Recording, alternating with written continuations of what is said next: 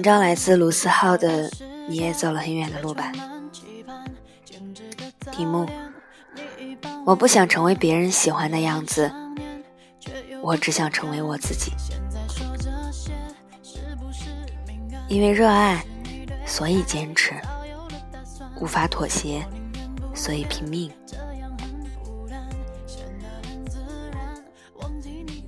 一，二零零九年初，我一个人到了墨尔本。最初的新鲜感过去之后，就要第一次面临时差这个玩意。那时还流行在 QQ 群里聊天，我们几个小伙伴建了群，怎么聊天也不觉得累。每天的信息都是几千条，有时我们谈天说地，聊着所谓的梦想。想着自己未来会变成什么样的人，有时我们分享日常，八卦大家最近的生活，分享着自己喜欢的歌。我也常常聊得兴奋起来，加上时差，我就这样开始熬夜。很多年过去了，我们从 QQ 换到了微信。那个群早就没有人说话，熬夜这个习惯却留了下来。第二个养成的习惯是听歌。很久以后我才明白，我爱听歌是因为那时我总一个人生活。我有几个好朋友，可都隔着一个太平洋。在墨尔本的室友跟我不同专业，总碰不到一起。我那时喜欢的姑娘，只有周末才会登录 QQ。我那时住的地方，离学校有一个小时的车程，于是只能每天早起赶四十分钟一班的车，一个人上课，一个人吃饭，再一个人回家。或许听歌是在智能手机如此普及之前，掩盖孤独的最好办法。还有一个习惯，也跟听歌有关系，就是每当在看电影时，听到好听的背景音乐，我都会第一时间把那音乐下载下来，每天半夜拿着音响，一遍遍的听。这时候，我通常都会坐在电脑前，开始写东西。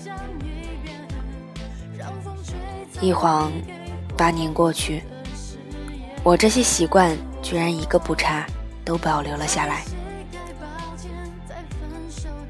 人总是这样，不知不觉的养成了很多习惯，在不知不觉就着习惯过了很多年。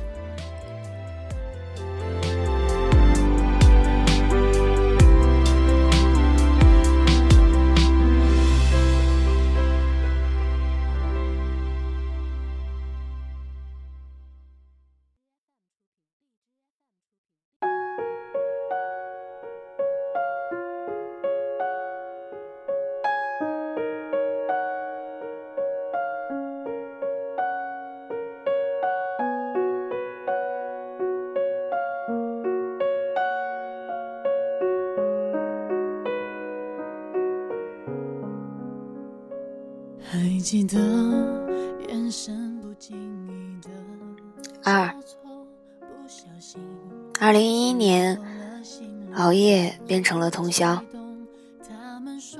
我总是习惯看着城市被唤醒，然后再沉沉睡去。我想，我这么喜欢黑夜，是因为在黑夜中，我才是我自己。这一年的八月，被房东赶出来，我一个人拖着两个二十公斤的箱子在城市里游荡。我不知道自己能去哪里，可我不能停下来，因为我怕停下来，我会难过。好朋友给我打电话问我在哪里，我说就想一个人走走。他说你在哪儿，我去接你。他知道我被房东赶出家门，他也知道我不愿意麻烦他，宁可一个人游荡，所以不由分说一定要来接我。我也实在走不动，就坐在路边的台阶上，一左一右两个绿色箱子，比我人还高，我就靠在右边的箱子上睡着了。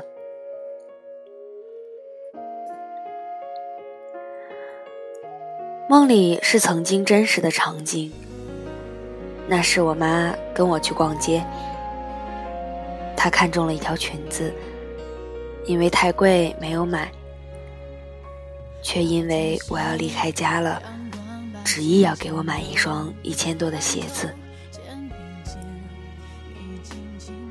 醒过来是我朋友焦急的脸，他说我给他的地址离这里差了两条街，我的手机也没有人接，他是沿着路找到我的。他问。为什么不找我们借钱？我说，我自己被骗，我自己承担。朋友无可奈何地看着我，帮我把箱子搬上车。我突然想起了什么，对他说：“别让我妈妈知道。”后来我妈还是知道了，打电话给我。我笑着说：“没事，别担心。”挂上电话，那是我印象里来墨尔本之后唯一一次哭。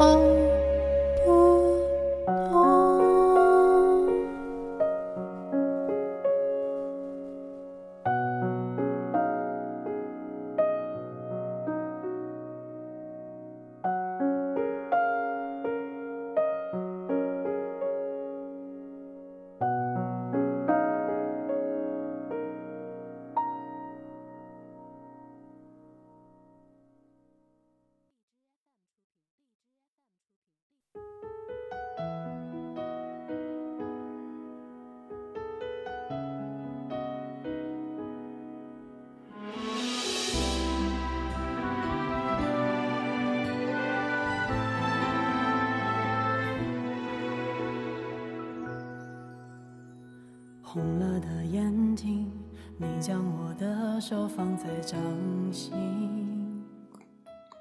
三，于是开始打好几份工，因为有目标，倒也不觉得很累。拿到第一笔钱的时候，请朋友吃了顿大餐，花光所有的钱。我花这钱不是为了庆祝什么。而是证明我也能好好的活下来。心里有一个梦没熄灭，就是写书这件事。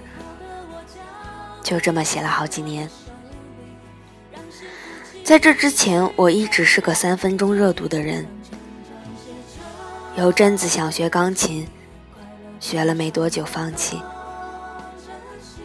又发誓要学一点极限运动。想了想，还是算了。羡慕那些画画的人，有那么一种特殊技能，可以把所有心事藏在画里。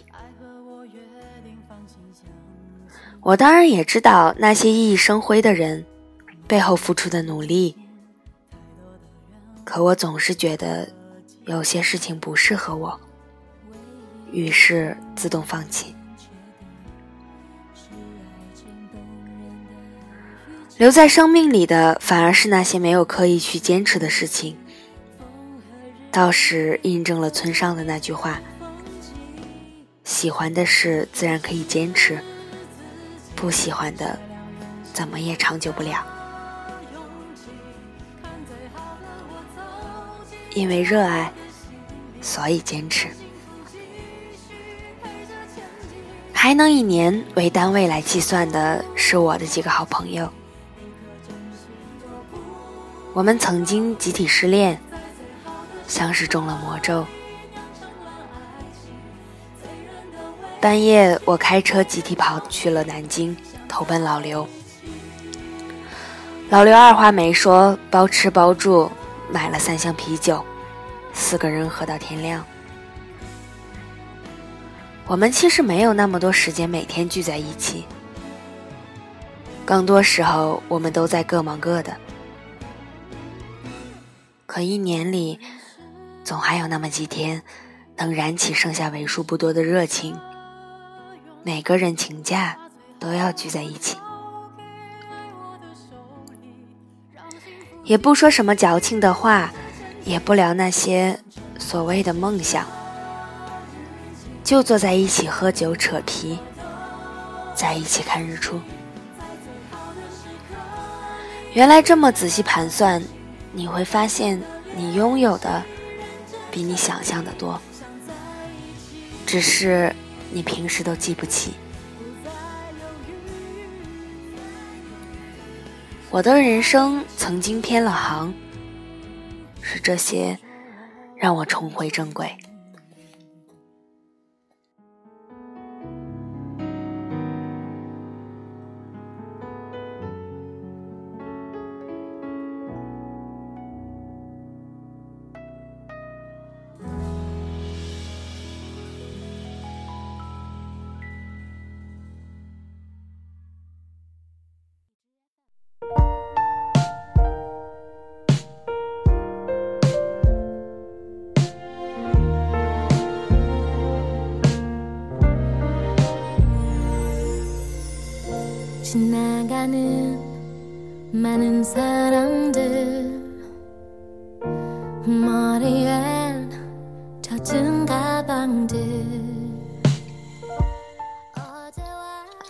四，二零一四年生日，写完东西，收到朋友的信息，他拍了一张以前我留下的刷牙杯。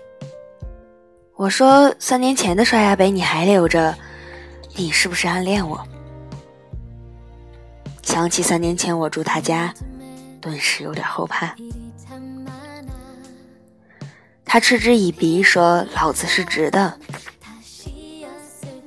我长出一口气，刚想再贫嘴，他说：“生日快乐。”我回：“谢谢。”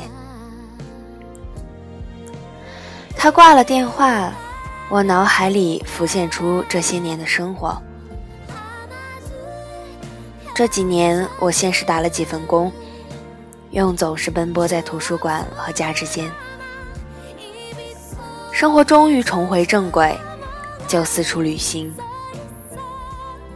因为喜欢过一个人，所以追逐全世界的日出，最远去了埃塞俄比亚，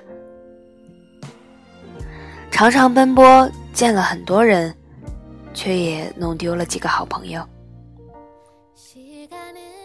我很喜欢一个人，也被另外一个人那么喜欢过，却没有跟任何一个人在一起。后来我还做了很多莫名其妙的事，我开了一个小书店，一个月后就盘给了我的朋友。我在一个地方住了两个月，然后又扔掉所有行李去另一个城市。午夜时分，我依旧睡不着，在陌生的城市晃荡。有次我在北京，天下大雪，明明很冷，我就是不想回去，在街头转了一圈又一圈。那时我暗下决心，将来我一定要在这座城市好好的生活下来。我也会一个人发疯一样的看电影，总是买最角落的位置，自己都不知道为什么。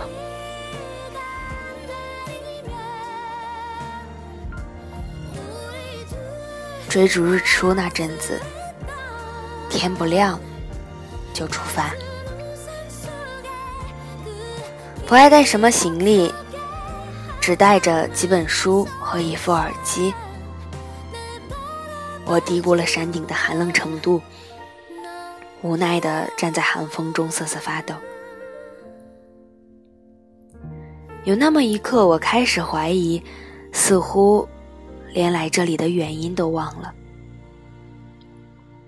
然后我才清醒过来，有那么几个日出，我答应过当初喜欢的那个人，答应过。要一起来看。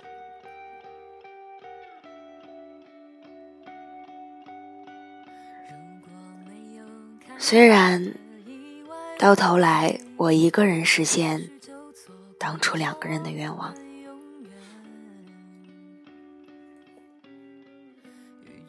包子有天跟我聊天，他也去了无数地方，做了无数张明信片，却不知道。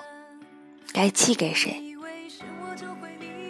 后来他说：“我以为我去那些地方能够释怀，可我发现，无论我去哪里，我看到的都是他的影子。”后来他问：“呢？”他问我这句话的时候，躺在我家的地毯上。当我想要回答他时，传来了一阵呼声。包子喝多就会秒睡，我心想，这样也好。把他扶上沙发，给他一条毯子。他迷迷糊糊中醒过来，说：“你呢？”我说：“天上星星扑闪扑闪，地上人们念念不忘。”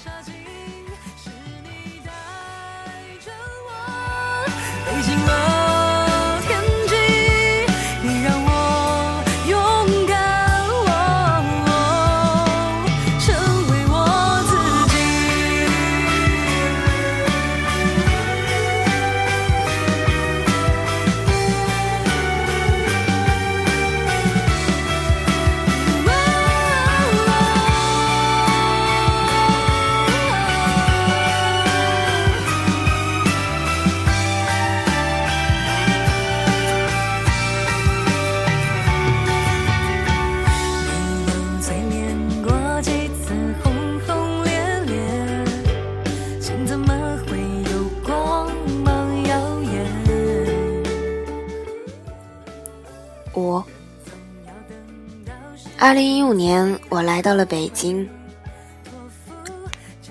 安顿好之后，我就开始跑全国巡回签售。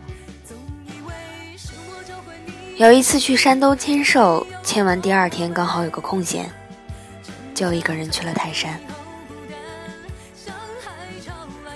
那天在泰山山顶，出乎意料的，周围有很多人一起等日出。人人拿着相机，我也准备拿出手机。日出迟迟不来，手机渐渐没电。我轻叹一声，把手机放回口袋。包里放着一盒饼干，这是我唯一准备的食粮。而我穿着一件单裤。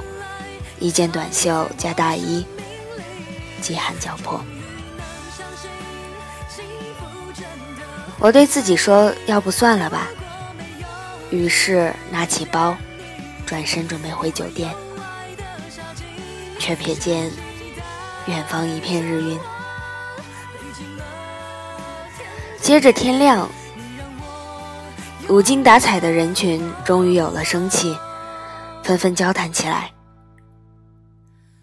身旁的姑娘默默的擦眼泪，我才明白，这世上有太多等日出的人，等天亮，等释怀，等安慰，等晴天。这世上几乎人人都在等。那是我看过最美的日出。那一瞬间，我突然明白，不用分享给谁了。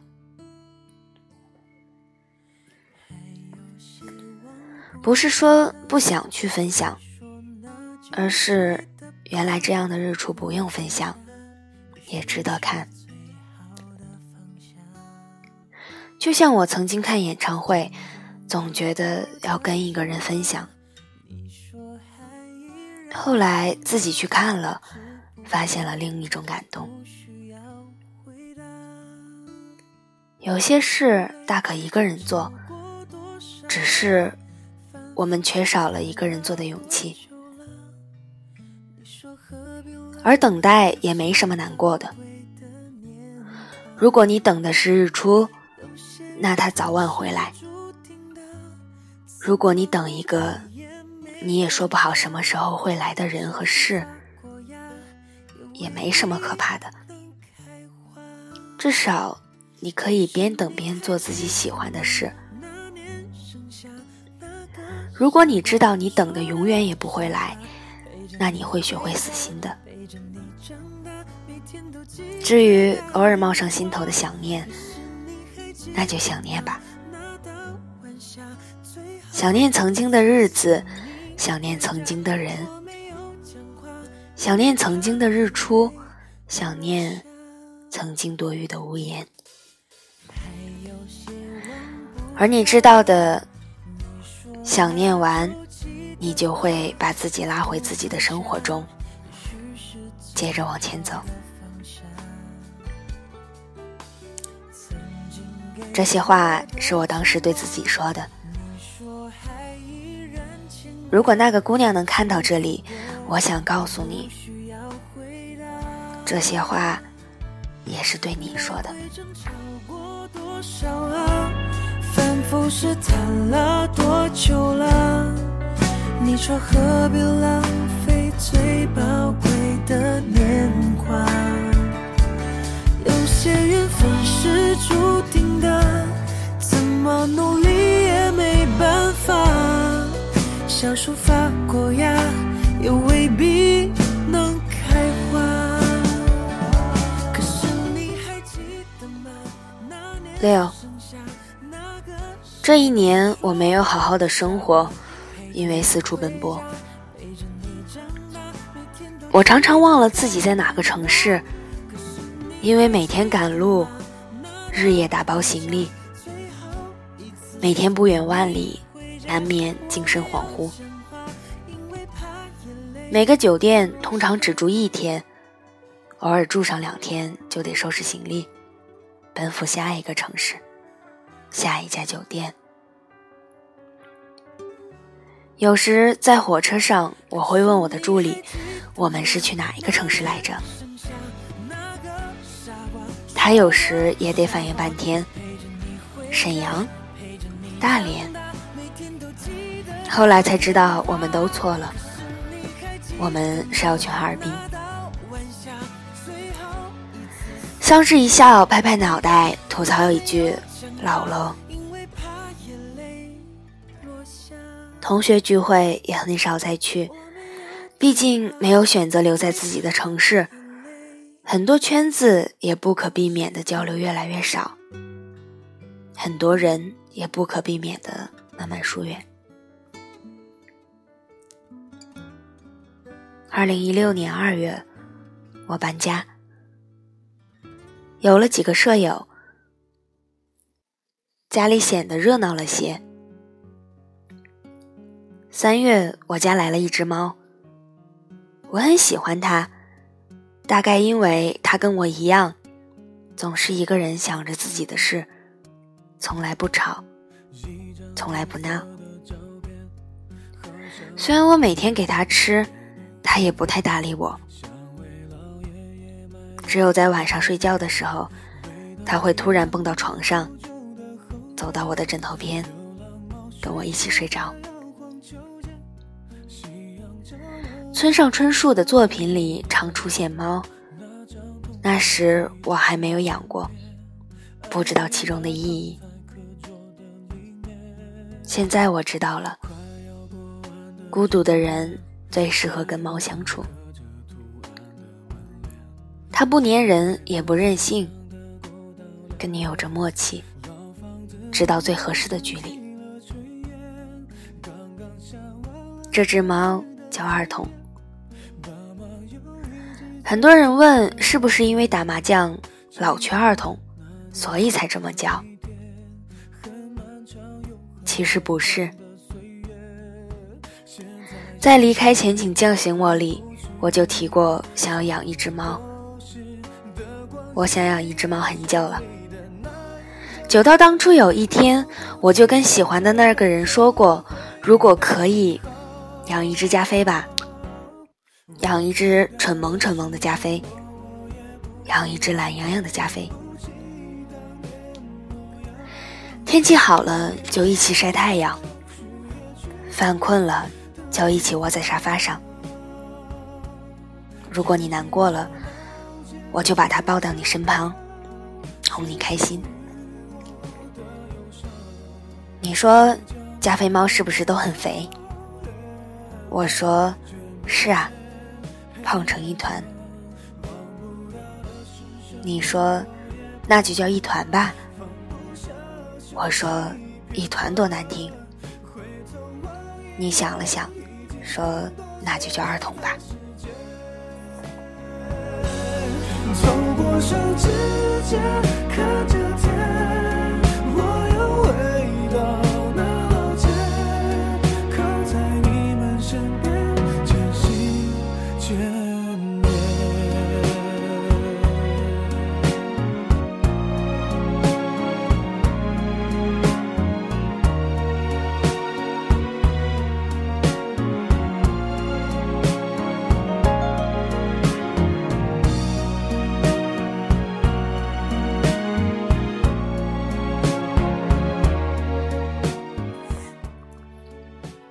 七，我的房间有一台日历，是读者送给我的。日历里是我的照片和我在书里写过的几句话。现在翻到了二零一七年六月，蒋英来我家时总会吐槽我家乱，可也忍不住夸我养的绿植。有天来我家看电影，突然瞅到我放在茶几上的日历，说：“陆思浩，你也太自恋了吧？为什么你的日历都是你的照片？”我白了他一眼，说：“你懂个屁！这是我读者送的。”他哈哈大笑说：“你的读者也太可爱了吧，送这么少女心的日历。”我也哈哈大笑说：“废话，我的读者都是最可爱的。”收拾房间是个体力活，读者的礼物放满了衣柜，我只好再买一个衣架放在阳台。墙上贴了几张电影海报，朱茵的《紫霞仙子》在最显眼的位置。客厅放着虎皮兰和几盆多肉。刚来北京租的那个家，我没怎么住过，自然没有把它布置得很好。从自己租房开始，才知道独自生活到底有多麻烦。洗澡洗到一半，家里停电，空调滴答滴答漏水，天天花板的灯泡接触不良。常需要人工调整。我在那个家里几乎没有做过饭，因为频繁出差。这房子从某种意义上来说，就像一个临时过夜的地方，只是集中性的把重要的照片贴在冰箱上，再把衣服一件件整理。除此以外，没有任何的布置。后来，我终于正式稳定了下来，搬到了现在的家里。想要在这个不怎么能看到阳光的城市，找到一个能好好晒太阳的屋子。找了很久的房子，终于安顿了下来。我突然意识到，这不再是一个临时过夜的地方了。我应该把它布置的更像家一些。我开始注意到生活的琐碎细节，添置家具，塞满冰箱，再去花市采购一些绿植。周末邀请朋友到家里，一起看幕布电影。绿植放在每个房间、客厅，还有家具的角落。猫在一旁的猫爬架上趴着，家里顿时多了一些生机。我告诉自己，就算房子是租来的，生活始终是自己的。我想，这么多年。我终于成长了些，学会了自己给自己归属感。在爱情里分不了轻重，诚实的过了头，不能退后也无法向前走，爱是一个自私的念头，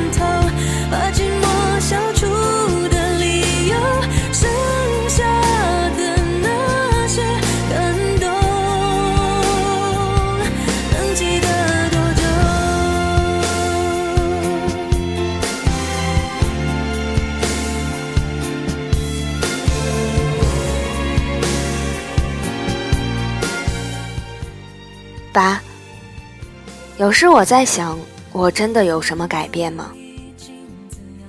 我还是熬夜，甚至有时通宵到天亮。我还是爱听歌，总在深夜单曲循环。虽然有了室友，可我的生活习惯仿佛没什么改变。旅行时，我还是习惯一个人。带着一本书，四处游荡，心里虽然不再挂念谁了，可也没办法轻易爱上别的人。我依旧固执，有时我在想，我每做一件事情，就在一个小本子上记下来，成功的打勾，失败的打叉，那么到后来，一定有很多打叉的事情。然后我再把那一页撕下来销毁，这样我就能知道自己做了多少傻事。可后来我又觉得，如果不是做了那些事情，我现在也不可能坐在这里写下这篇文字。如果让我回到过去，该做的选择我还是会做，该养成的习惯。我还是会养成。那这些年，我真的没有改变吗？不是的，多多少少改变了些。我学会接受了，我接受自己有时的傻叉，接受不讲道理的分道扬镳，接受突如其来的无力感，接受无能为力的失去。接受那生离死别，接受那世事无常，因为只有接受这些，你才会知道什么是重要的。我学会自我消化了，喜欢的东西不再非要别人认同了，难过的事情也不再非要告诉谁谁谁了，情绪自我消化。就算很难调节过来，我也不再抗拒了。天黑归天黑，下雨就下雨，该来的情绪都不抗拒。睡眠归睡眠，清醒归清醒，该做的事情都不忘记，随遇而安，因为有了能自己站稳的底气。我现在在北京生活，有几个很好的舍友，有几个很好的朋友，我们都在努力生活在这个不属于自己的城市里，竭尽全力制造些归属感。曾经有人问过我为什么要来这个城市生活，或者为什么明明很辛苦，却不愿意回家。我想了很久，终于知道怎么回答这个问题。仔细想想，我的所有选择，去墨尔本写书，再来到一个陌生的城市生活，都是为了更大的自由。现在想来，这所谓的自由，无非是因为我受不了做自己不喜欢的事。无法妥协，所以拼命。多多少少，路有不同，才明白凡事都有代价。代价是身边的朋友逐渐变少，因为彼此生活不同，所以难以设身处地的理解，也失去了时间交流。可你还是在这条路上坚持着。所有的代价，统统接受。你不约会，不逃避，也不出走。天黑天亮，你只是埋头做眼前的事。你不知道现在做的事是不是绝对正确，可你想一个人去面对。你不知道什么时候天晴，但天会晴的，你这么想着。不需要安慰，不需要理解，你承受住孤独的重量，因为有想去的地方。就这点坚持，没办法三分钟热度，做不到对自己敷衍。因为我也是这样，我们都是这样，一路丢弃，一路成长的。我们被迫放弃曾经单纯的自己，在路口痛哭的自己，在酒后失态的自己，为了更好的往前走。可也是这么一路丢弃，我们不小心丢弃了那些真正重要的东西。我们以为长大时变冷漠，我们以为热血不过是矫情，我们再也不对酒当歌，我们骗自己。这个叫成长，不是的。就算你不再单纯，你也要保持童真的那一面；就算你不再流泪，你也要留住感动的那些事；就算你喝酒学会克制，你也要跟朋友聚在一起大吵大闹，真的快乐。我不想成为别人喜欢的样子，我只想成为我自己。我的活法就是这样，常常独来独往，深夜总是睡不着。有时遇到生活的难，也会纠结许久。好在有那么几个真心朋友，互相鼓励，日子。也不那么难熬。时间带不走的有两样东西，一个是跟自己相处的能力，一个是跟我步调一致的人。我们独立，在自己的道路上奋斗，彼此看一眼，都是安全感。就这样变老吧，我觉得这种活法很不错。写给自己，写给你，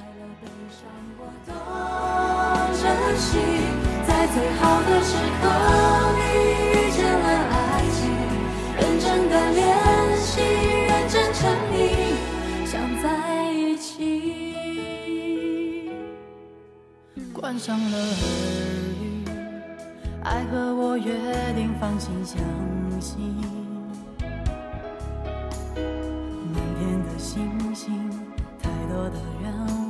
不可及。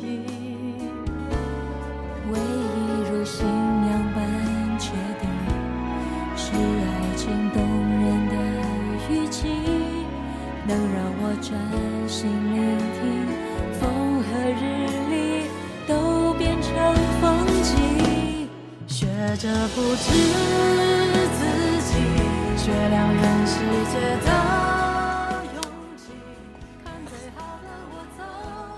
翻看之前写的东西，看到一句话：在某个年纪之前，你可以靠透支身体、小聪明和老天给你的运气，一直取巧的活着。然而到了某个年纪之后，真正能让你走远的，都是自律、积极和勤奋。很多人问我，某个年纪到底是什么时候？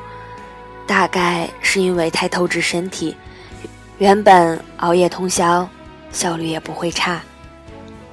现在到了后半夜，就只剩下头痛。以前也爱临时抱佛脚，偏偏效果都还不错。以为那就是自己的聪明，可到后来，突然发现很多解题的关键。都藏在之前的日积月累里。这个年纪到底是什么时候？从你的身体发出警告，从你的小聪明渐渐失效，从你的运气不再都好开始。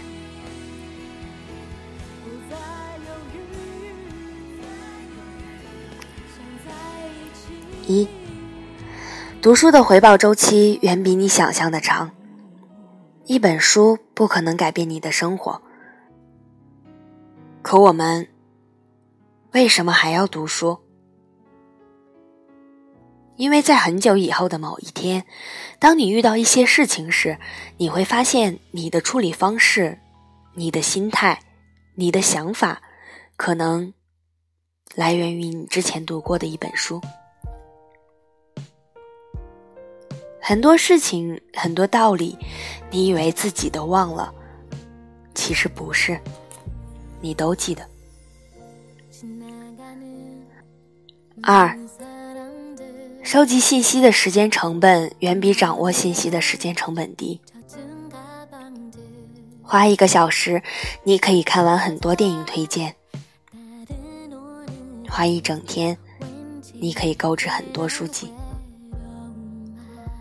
花一个礼拜，你可以整理出一个学习清单，但要真的去看完电影、去读完书、去学习技能，所花费的时间是前者的几十倍。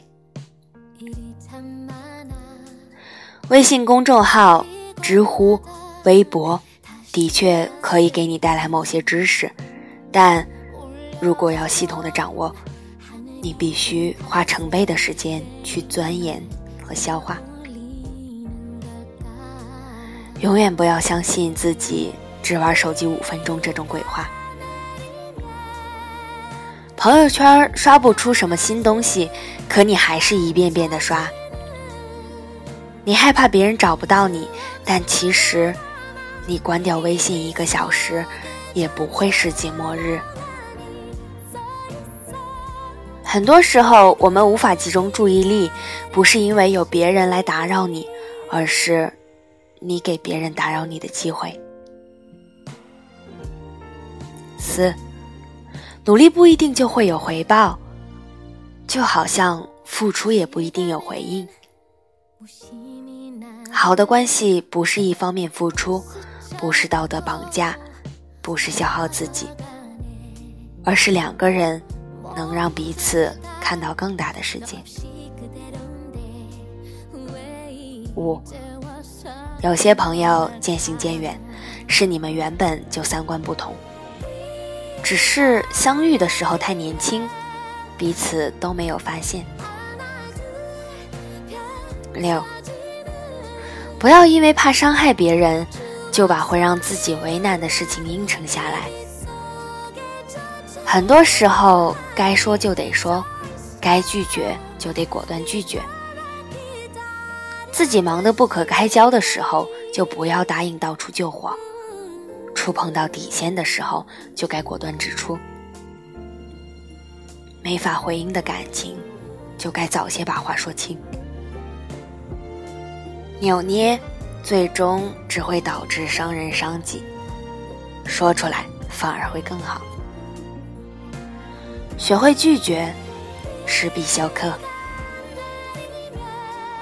七，不要因为自己麻木了，就去嘲笑爱恨都明显的人；不要因为自己没受过伤，就去鄙夷小心翼翼的人；不要因为自己过得安稳，就不懈带着梦想前行的人；不要因为自己有梦想，就怀疑其他人的人生。这个世界光怪陆离，你的准则可能只适用于自己。一个人看不起的，或许是另一个人珍宝。所以，坚持自己就好。八，接上。不要在难过的人面前表现怜悯，不要在努力的人面前表示刻薄。不要拆穿假装坚强的人，不要打击正在欣喜的人，哪怕他的欣喜在你眼里不值得一提。九，承认自己的软弱不可耻，可耻的是永远不正视自己。十，一个谎言需要用一百个谎言去补。十一。二十六岁之前，总是仗着自己年轻就熬夜；二十六岁之后，身体机能开始一个个亮起红灯。运动是从一开始就应该坚持的事。十二，随着年纪增长，才能明白面面俱到是不可能的事，我们只能学会一一分配，爱自己。爱身边重要的人，再对这个世界保持热情，做到这些就已经耗费掉所有精力了，没办法再取悦他人。十三，永远不要觉得晚饭吃的很饱了，到了半夜就不会饿。十四，成长是学会安顿情绪。同样的一件事，以前你可能爱作死、爱折腾、爱找到一个人就一股脑的倾诉。后来，你还是爱作死、爱折腾，但再也不会往死里作了。哪怕要出去吹风，也知道在感冒前回家。情绪可以自己消化，就算还需要倾诉。也学会分清时间、对象和场合了。不是说遭遇的变少了，而是知道怎么面对这些了。这是我二十五岁后学会的事情。你呢？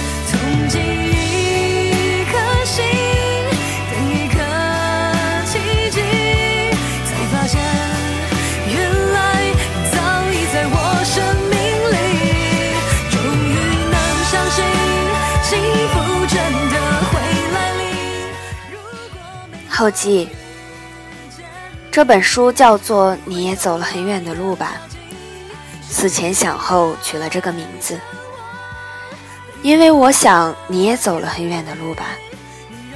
那些难过，那些曲折，那些你也找不到人诉说。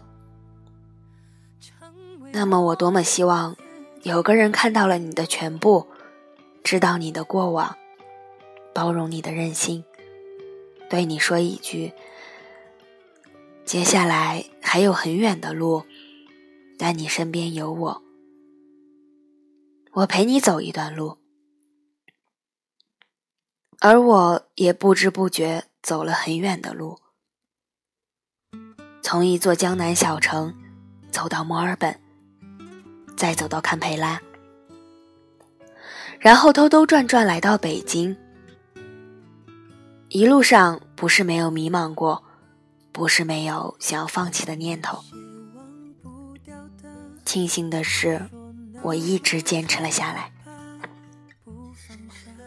我从来没想过，这样一个我能被你们这样的宠爱着。我也从来没有想过，有一天。我的书能够到那么远的地方，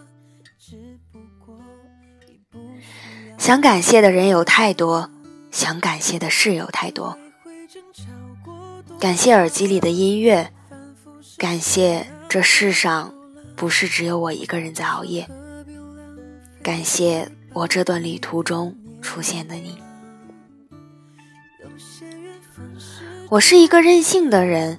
因为执意要记录生活，所以一直这么写着。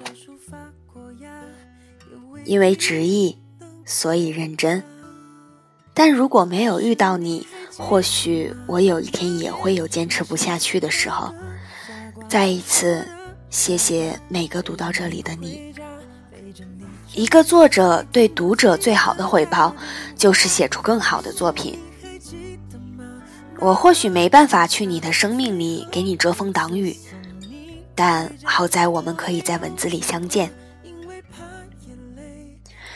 希望这本书可以给你带来一些力量。第二天醒过来，我们都满血复活，继续往前走。我的愿望呢，其实很简单，就是当我们都逐渐老去的时候，回想起曾经一起走过的这段路。我们都可以很骄傲地说，那个叫卢思浩的作者还不错。为此，我会一直努力下去，每天充满动力，沿途春暖花开。这世界每天那么多擦肩而过，谢谢你停下脚步读懂我。愿我们在彼此看不到的岁月里熠熠生辉。最后。祝你早安、午安、晚安。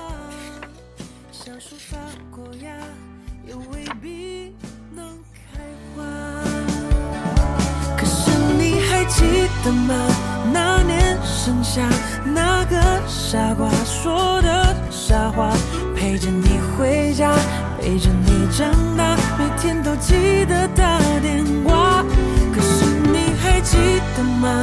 那道晚霞，最后。一次送你回家，我没有讲话，因为怕眼泪落下。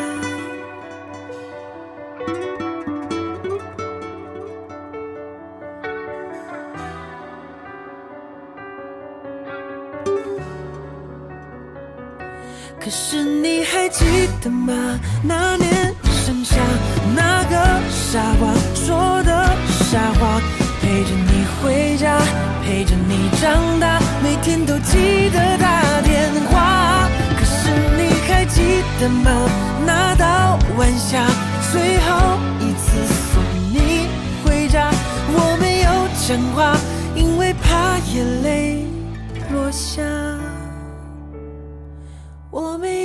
讲话，因为怕眼泪落下。